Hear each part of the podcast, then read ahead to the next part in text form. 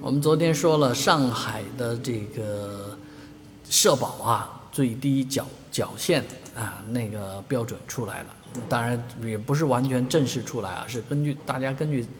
有关数据猜的啊，特别是这个完全护理的那个费用，说那个两倍就是这个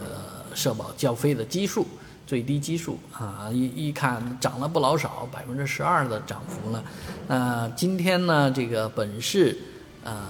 这个最低工资标准也出炉了。上海市将从二零二三年的七月一日起调整最低工资标准，月最低工资标准从原来的两千五百九十元调整到两千六百九十元，加了一百块。小时最低工资标准从二十三元调整到二十四元。啊，这就给你涨工资嘛，啊，所以昨天我讲的那个缴费标准之后，有网友留言说又不涨工资啊，却先把这个东西涨起来了，啊，那不等于就是减工资吗？啊，现在最低工资标准告诉你也涨了，啊，所以相应的还得是单位啊、企业啊，这个老板要相应的帮大家把这个工资。